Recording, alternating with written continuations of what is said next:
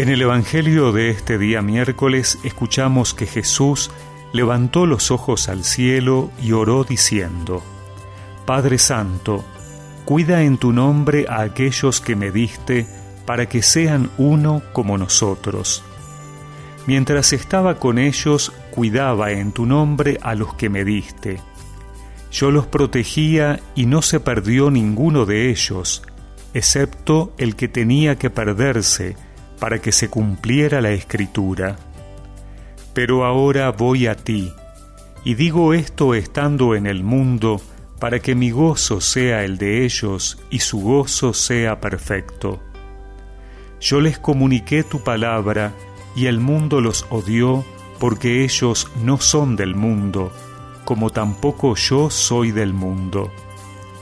No te pido que los saques del mundo, sino que los preserves del maligno. Ellos no son del mundo, como tampoco yo soy del mundo. Conságralos en la verdad, tu palabra es verdad. Así como tú me enviaste al mundo, yo también los envío al mundo. Por ellos me consagro, para que también ellos sean consagrados en la verdad.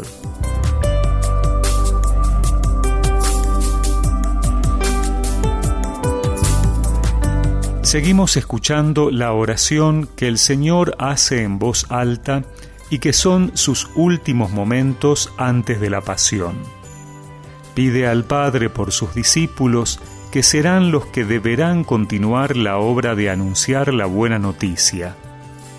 Pero lo primero que le pide es la unidad. Que los cuide para que sean uno como nosotros, dice.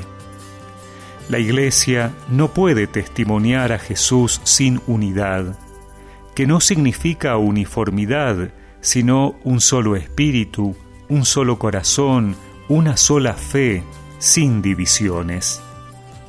No podríamos imaginarnos a Dios dividido en sus personas, peleados el Padre con el Hijo o con el Espíritu Santo por protagonismos o ansias de poder.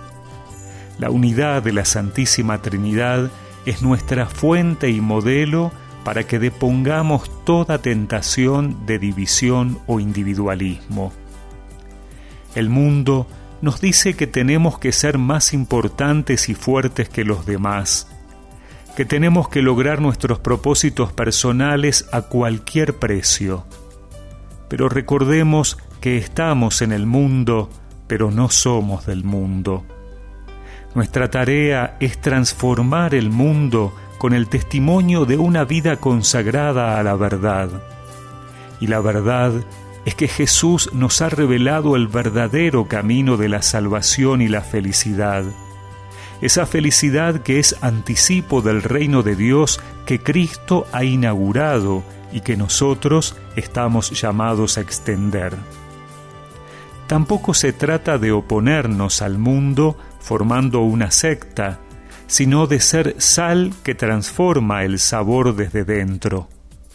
Jesús no quiere que salgamos del mundo, reza para que seamos preservados del maligno, ese que siempre va a buscar nuestra división para que no seamos capaces de reflejar el poder transformador del amor de Dios.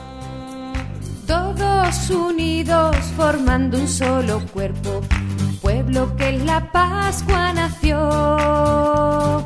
Miembros de Cristo en sangre redimidos, iglesia peregrina de Dios.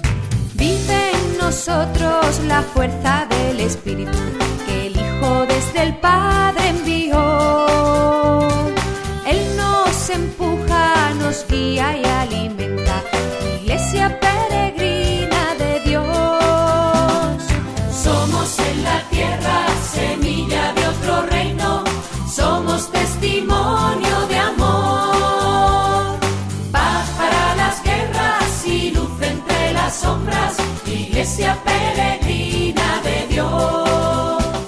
Y recemos juntos esta oración.